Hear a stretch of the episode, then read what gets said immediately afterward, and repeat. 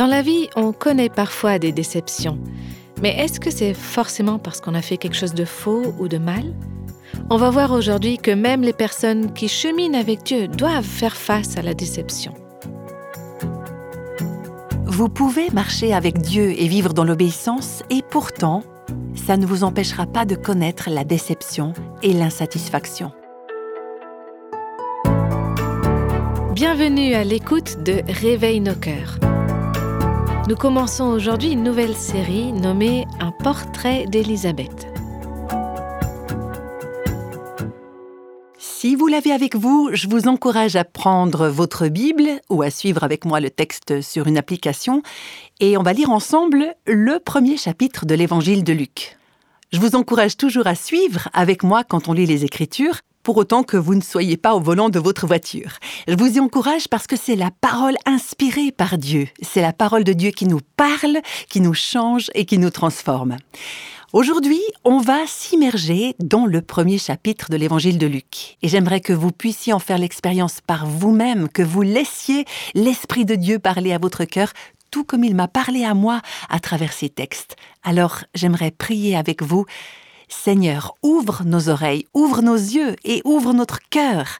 Merci parce que ta parole est magnifique, elle est merveilleuse, elle est puissante, qu'elle puisse se répandre, prendre racine en nous et produire beaucoup de fruits pour ta gloire durant ce podcast aujourd'hui. Nous te prions au nom de Jésus. Amen. Il y a certaines personnes qui ne lisent le premier chapitre de l'évangile de Luc qu'au moment de Noël. Alors pourquoi le lire à un autre moment de l'année? Tout simplement parce que c'est un passage clé. Il représente en effet la transition entre l'époque de l'Ancien Testament et celle du Nouveau Testament, c'est-à-dire l'émergence de l'alliance de la grâce. Il montre la lumière de la bonne nouvelle de l'Évangile qui se lève sur un monde qui est en ruine. Il y a une femme qui joue un rôle important dans cette histoire et on va justement parler d'elle dans les quatre épisodes de cette série de podcasts. Alors je suis sûre que vous pensez qu'il s'agit de Marie, la mère de Jésus. Après tout, c'est le personnage principal de cette histoire, n'est-ce pas? Mais j'aimerais vous parler d'une personne moins connue qui s'appelle Élisabeth. On trouve son histoire dans ce premier chapitre de Luc. En fait, c'est le seul passage des Écritures où Élisabeth est mentionnée. Seulement là. Aujourd'hui, on va étudier ensemble seulement le début du chapitre les versets 5 à 7, qui nous donnent des informations sur le contexte et la vie d'Élisabeth. Donc, on va lire ces trois versets et les examiner ensuite phrase par phrase. Du temps d'Hérode, roi de Judée, il y avait un sacrificateur nommé Zacharie de la classe d'Abia. Sa femme était d'entre les filles d'Aaron et s'appelait Élisabeth. Tous deux étaient justes devant Dieu, observant d'une manière irréprochable tous les commandements et toutes les ordonnances du Seigneur. Ils n'avaient pas d'enfants parce qu'Élisabeth était stérile, et ils étaient l'un et l'autre avancés en âge. Je m'arrête là. Avant de voir en détail l'histoire d'Élisabeth, j'aimerais vous donner un petit peu de contexte. La première phrase nous donne l'arrière-plan historique et politique de cette histoire qui se déroule au temps de Hérode, roi de Juda. Il s'agit d'Hérode le Grand, qui a régné de l'an 37 avant Jésus-Christ à l'an 4 avant Jésus-Christ. Et même s'il s'appelait Hérode le Grand, il n'avait rien de glorieux. En fait, c'était un tyran, c'était un homme cruel. Il avait été choisi par Rome, c'était un peu un gouverneur fantoche, sans parler de sa santé mentale qui laissait vraiment à désirer, et l'histoire rapporte qu'il a eu dix femmes et qu'il en a fait exécuter au moins une. Et quand son fils a conspiré contre lui pour l'empoisonner, il s'est arrangé pour le faire mettre à mort. Après la naissance de Jésus, c'est ce même Hérode qui a ordonné le massacre de tous les bébés, les petits garçons âgés de moins de deux ans, à Bethléem, il a fait ça pour protéger son trône. Et il a souillé le pays des Juifs en construisant de magnifiques temples païens remplis d'idoles sur tout le territoire de Juda. Et ça a conduit à des années de peur, de haine, de décadence et de corruption, non seulement du côté du gouvernement romain, mais aussi parmi le peuple juif. La religion, et il suffit de voir le comportement des prêtres dans les évangiles, était devenue une mascarade. Un grand nombre de prêtres juifs étaient eux-mêmes corrompus, ils étaient contrôlés et manipulés par Rome. On pourrait dire que les ténèbres régnaient depuis longtemps dans le monde et surtout pour le peuple de Dieu. Mais l'Éternel s'apprête à faire resplendir sa lumière dans le monde, la lumière de Christ, la lumière de l'Évangile. C'est pour un temps comme celui-ci que Dieu a suscité des serviteurs particuliers et Élisabeth en faisait partie. Au verset 5, on a quelques informations sur sa vie et sur sa famille. Du temps d'Hérode, roi de Judée, il y avait un sacrificateur nommé Zacharie, de la classe d'Abia. Sa femme était d'entre les filles d'Aaron et s'appelait Élisabeth. Vous vous souvenez peut-être que Aaron, c'était le premier souverain sacrificateur du peuple d'Israël. Et la femme de Zacharie s'appelait Élisabeth. Élisabeth et Zacharie, son mari, représentaient les rares croyants fidèles du peuple de Dieu. Ils étaient très différents du reste de la population de cette époque. Zacharie était sacrificateur. Zacharie signifie Dieu se rappelle. Et ce nom, il est vraiment incroyable étant donné le contexte de l'histoire. Parce qu'entre la fin de l'Ancien Testament et le début du Nouveau, il y a eu 400 ans de silence. 400 ans durant lesquels Dieu n'a pas parlé. En tout cas, il n'y a aucun texte de cela. Alors le peuple de Dieu aurait facilement pu se dire Dieu a oublié. Il nous a oubliés. Il a oublié ses promesses. Pourtant, c'était pas vrai. Dieu n'avait pas oublié. Dieu se souvient toujours. Seulement, il n'a pas la même notion du temps que nous. Et rien ici-bas, rien sur cette terre ne peut contrer ses plans éternels. Pensez-y un instant. Avant même la venue du Christ sur cette terre, avant même le début de cette histoire que nous sommes sur le point de lire, les parents de Zacharie avaient appelé leur fils Dieu se rappelle, Dieu se souvient. Pourtant, ses parents vivaient justement à cette période sombre, cette époque où Dieu avait l'air de les avoir oubliés. Ils ne pouvaient pas savoir ce que Dieu se préparait à faire, et pourtant, ils avaient appelé leur fils Zacharie. Dieu se souvient. Et de son côté, la femme de Zacharie s'appelait Élisabeth. Élisabeth, c'est la version grecque d'un prénom hébreu de l'époque de l'Ancien Testament, Elisheba. C'est le nom de la femme de Aaron, le premier souverain sacrificateur, l'ancêtre de Zacharie et de l'Élisabeth de notre histoire. Elle s'appelait donc Elisheba, c'est le nom hébreu qui veut dire le serment de Dieu, la promesse de Dieu, ou encore, suivant les traductions, mon Dieu a juré. Les parents d'Élisabeth avaient bien conscience de la fidélité de Dieu. Leur fille en est la preuve. La parole de Dieu est puissante, elle est digne de confiance. Dieu n'oublie pas ses promesses. Et les parents d'Élisabeth ont montré leur confiance en lui en appelant leur fille Élisabeth. Voilà, nous avons donc Élisabeth, issue d'une longue lignée de prêtres qui remonte jusqu'à Aaron et qui est mariée à un homme également issu d'une grande famille de prêtres. Et tous les deux, tant le mari que la femme, avaient grandi dans la connaissance de la parole de Dieu et de ses promesses. Et leur prénom même leur rappelait cela. Le verset 6 nous donne aussi une description étonnante de leur parcours spirituel. Tous deux était juste devant Dieu, observant d'une manière irréprochable tous les commandements et toutes les ordonnances du Seigneur. On lit donc qu'ils étaient tous les deux justes devant Dieu. Or, il n'y a qu'une façon d'être juste devant Dieu, c'est par la foi. C'est pas du tout par leur propre justice. C'est la justice que Dieu leur avait accordée, parce que tous les deux croyaient fermement en sa parole et leur cœur était bien disposé envers lui leur mode de vie, leurs habitudes quotidiennes étaient la preuve même de leur foi et de leur justice. Le verset dit qu'ils observaient tous les commandements, c'est-à-dire la loi morale de Dieu, et qu'ils respectaient toutes ses ordonnances, c'est-à-dire les lois cérémonielles, et on en trouve beaucoup dans l'Ancien Testament. La parole de Dieu régissait tous les aspects de leur vie, les petites choses comme les grandes, bref, tout. Ils prenaient tout cela très au sérieux. Mais c'est surtout Dieu qu'il prenait au sérieux. Zacharie et Élisabeth étaient sur la même longueur d'onde. Et vous savez, il n'y a pas de mariage plus heureux que quand les deux conjoints respectent et honorent l'Éternel Dieu, quand ils l'adorent et qu'ils marchent dans ses voies avec confiance.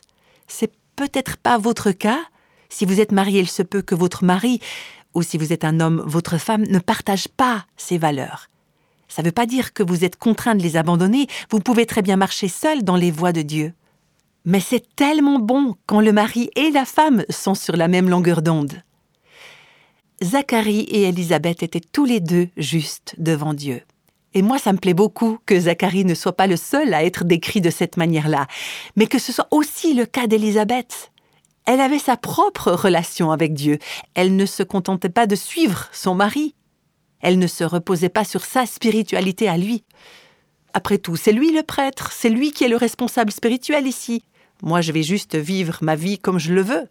Non, elle aussi, elle était juste et elle marchait fidèlement dans tous les commandements du Seigneur. Pour ce couple, le service pour Dieu, le ministère, c'était pas simplement un travail, c'était un véritable mode de vie. Ils étaient intègres et ils vivaient concrètement selon les valeurs qui leur étaient chères. Et du fait de leur obéissance, Élisabeth et son mari se trouvaient donc dans une position qu'on pourrait qualifier de propice à recevoir la bénédiction divine. Pourtant, quand on arrive au verset 7, on remarque que la justice d'Élisabeth, son obéissance et sa fidélité ne lui ont pas épargné les déceptions, les problèmes et les blessures. Sa vie n'était pas un petit cocon où tout allait bien et où les blessures n'existaient pas. On peut voir que ce couple avait des désirs qui n'avaient pas été comblés. Il y avait un mais. Ils étaient justes, ils étaient issus d'une longue lignée de prêtres, ils marchaient fidèlement dans tous les commandements et dans toutes les ordonnances du Seigneur, mais ils n'avaient pas d'enfants parce qu'Élisabeth était stérile et ils étaient l'un et l'autre avancés en âge. C'est ce qu'on lit au verset 7. Cette phrase avait de quoi désespérer, surtout pour une femme qui vivait à cette époque-là. Ça représentait de longues années d'attente, d'espoir différé, de déception, mois après mois, année après année, décennie après décennie. Au verset 13, on n'y est pas encore arrivé, on verra qu'ils qu'ils avaient prié, Élisabeth et Zacharie. Ils avaient fait savoir au Seigneur ce qu'ils voulaient, ce qu'ils désiraient. Mais leur situation n'avait pas changé.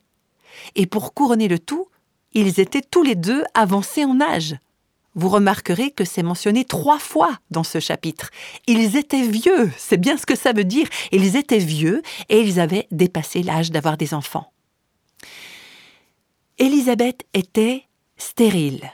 Ce mot vient d'un mot hébreu, steira, qui ressemble beaucoup au mot français terre. Stera peut désigner la terre, une terre infertile, désertique, aride.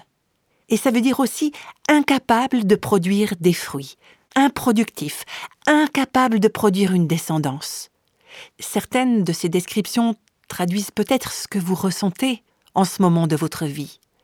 Improductive, stérile, morne, sans vie.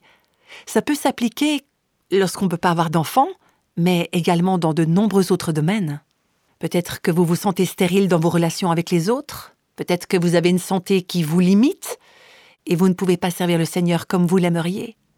Vous savez, récemment, j'ai rencontré plusieurs femmes atteintes de la maladie de Lyme, une maladie qui leur impose pas mal de contraintes et de limitations au quotidien. Peut-être que vous vous sentez infructueuse sur le plan financier et que votre budget est tellement serré que vous avez du mal à joindre les deux bouts. Peut-être que vous combattez le découragement ou la dépression et que vous vous sentez vide à l'intérieur. Peut-être que votre passé vous a laissé stérile et vous ressentez de la culpabilité ou de la honte, et vous pensez que vous ne pourrez pas vraiment servir Dieu? Ou vous n'avez peut-être pas l'impression d'être productive parce qu'en ce moment vous êtes débordé avec des enfants en bas âge ou encore que vous vous occupez de vos parents âgés? J'ai des amis avec lesquels j'ai travaillé, on a été impliqués ensemble dans ce mouvement de réveil spirituel pendant des années. Et puis, ensuite, ces femmes ont dû s'occuper de leur maman, veuve, atteinte de la maladie d'Alzheimer, pendant plusieurs années, des années difficiles, et c'était pour elles une période infructueuse, stérile. Elles avaient eu par le passé un ministère florissant, et là, elles se retrouvaient comme coincées, en tout cas d'un point de vue humain, à devoir s'occuper de leur maman.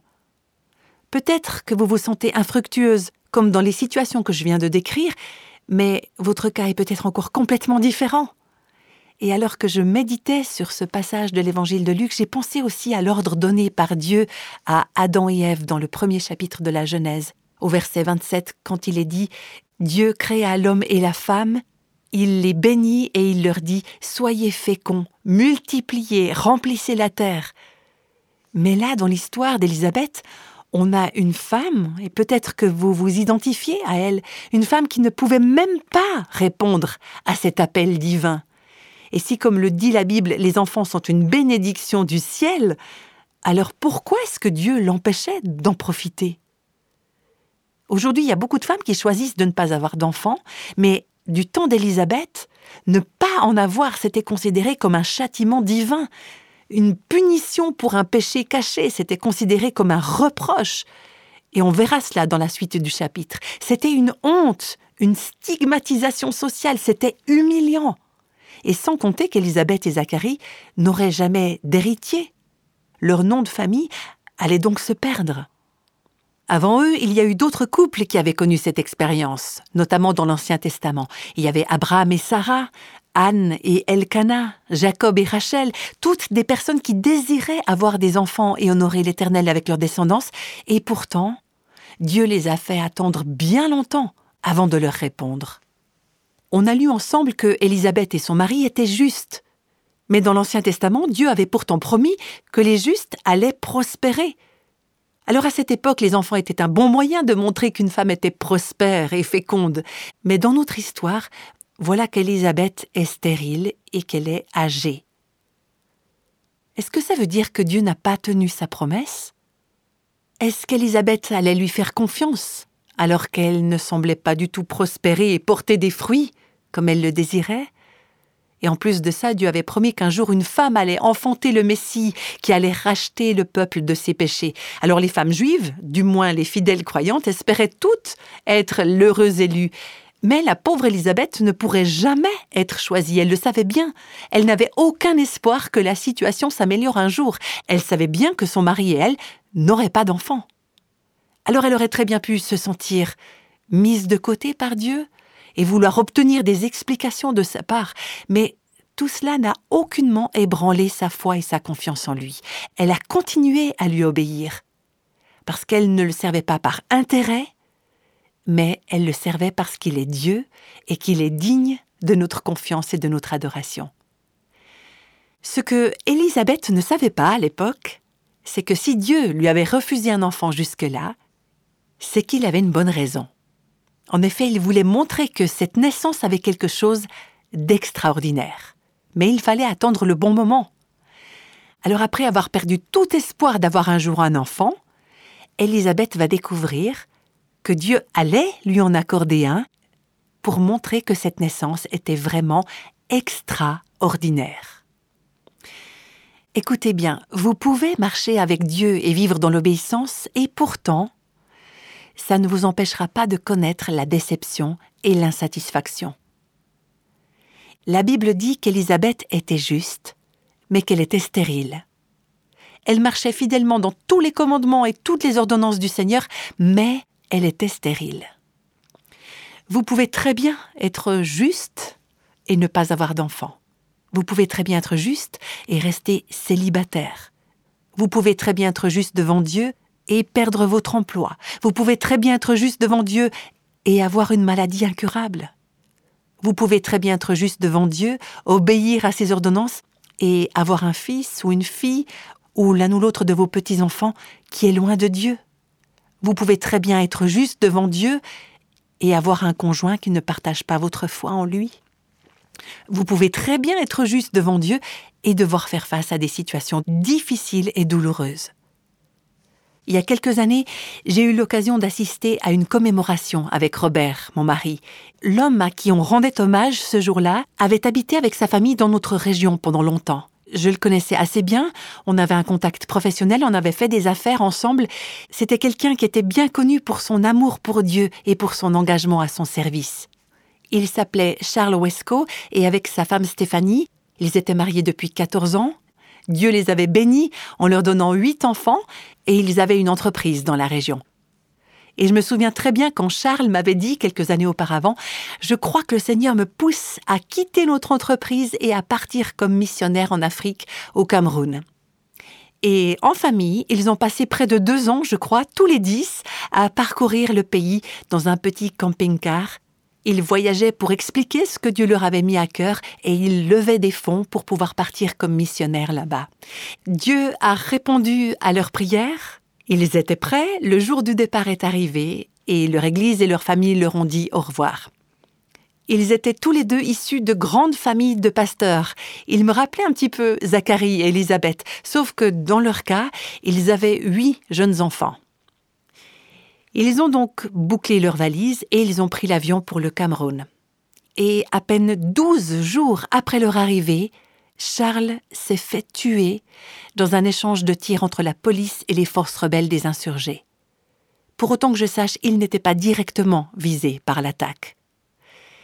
Ce jour-là, il était accompagné de sa femme et d'un de leurs enfants qui se trouvaient aussi dans la voiture. Et ce n'est que le lendemain que Stéphanie a pu quitter ce lieu et aller prévenir les sept autres enfants de ce qui était arrivé. Ensuite, elle et sa famille ont eu seulement trois heures pour faire leurs valises avant de quitter le pays et de rentrer aux États-Unis. Tout cela seulement douze jours après leur arrivée au Cameroun, où ils pensaient passer le reste de leur vie. Alors nous avons donc participé à cette cérémonie de commémoration. Leur église n'était pas assez grande pour cet événement parce qu'il y avait des centaines et des centaines de personnes qui voulaient venir lui rendre hommage. Donc ils ont dû choisir une église plus grande et lors de cette cérémonie, toute la famille a honoré le Christ. Même Stéphanie, cette jeune veuve trentenaire avec huit enfants. Et dans les messages qu'elle a postés sur les réseaux sociaux, c'est incroyable comme Stéphanie a pu rendre gloire à Dieu malgré ces terribles circonstances. Et lors de la cérémonie, elle n'a pas souhaité prendre la parole, c'est un des officiants qui a lu le texte qu'elle avait préparé.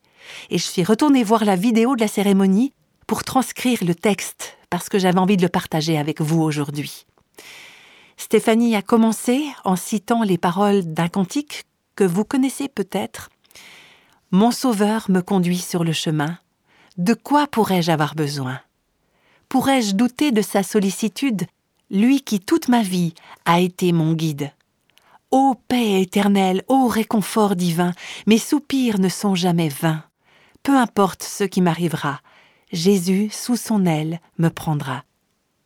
Et ensuite, Stéphanie a écrit Je suis tellement reconnaissante pour les quatorze ans de mariage que le Seigneur m'a donné avec Charles je garderai toujours au fond de mon cœur les précieux souvenirs de quand on servait le Seigneur ensemble, quand on élevait nos enfants, quand on priait et qu'on s'aimait tendrement.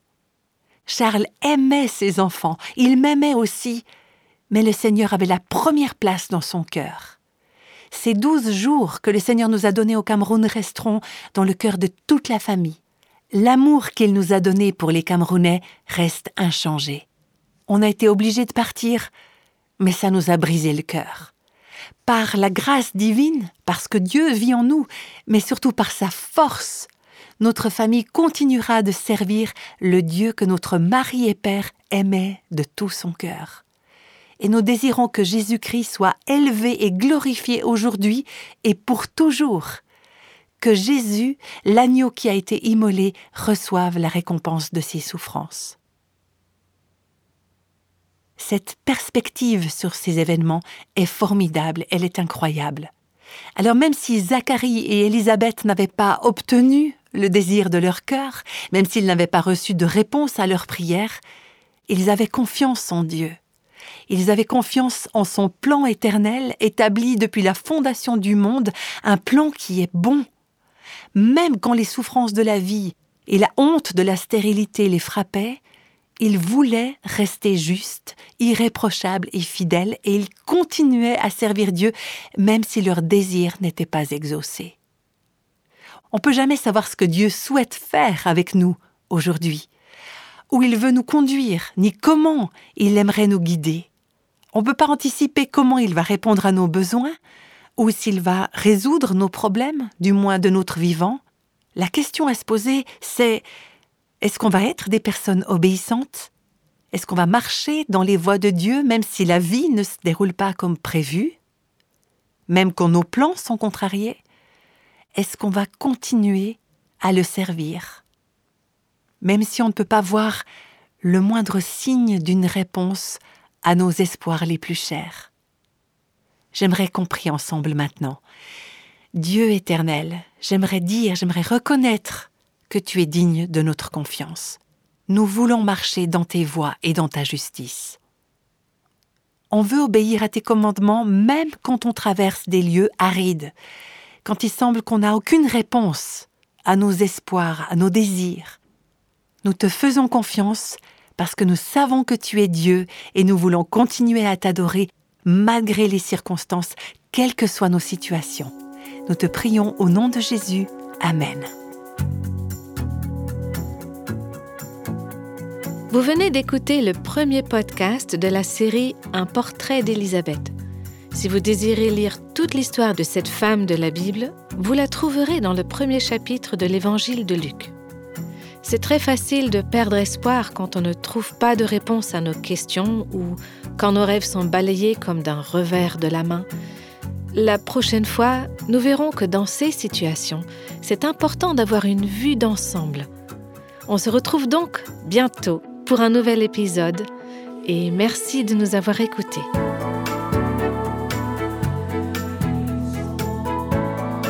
Tous les extraits de la Bible sont tirés de la version second 21.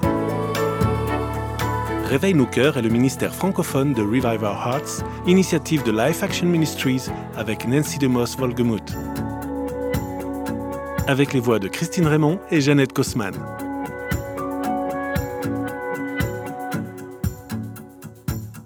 Quelle que soit la saison de votre vie, Réveille nos cœurs vous encourage à trouver la liberté, la plénitude et à porter du fruit en Christ.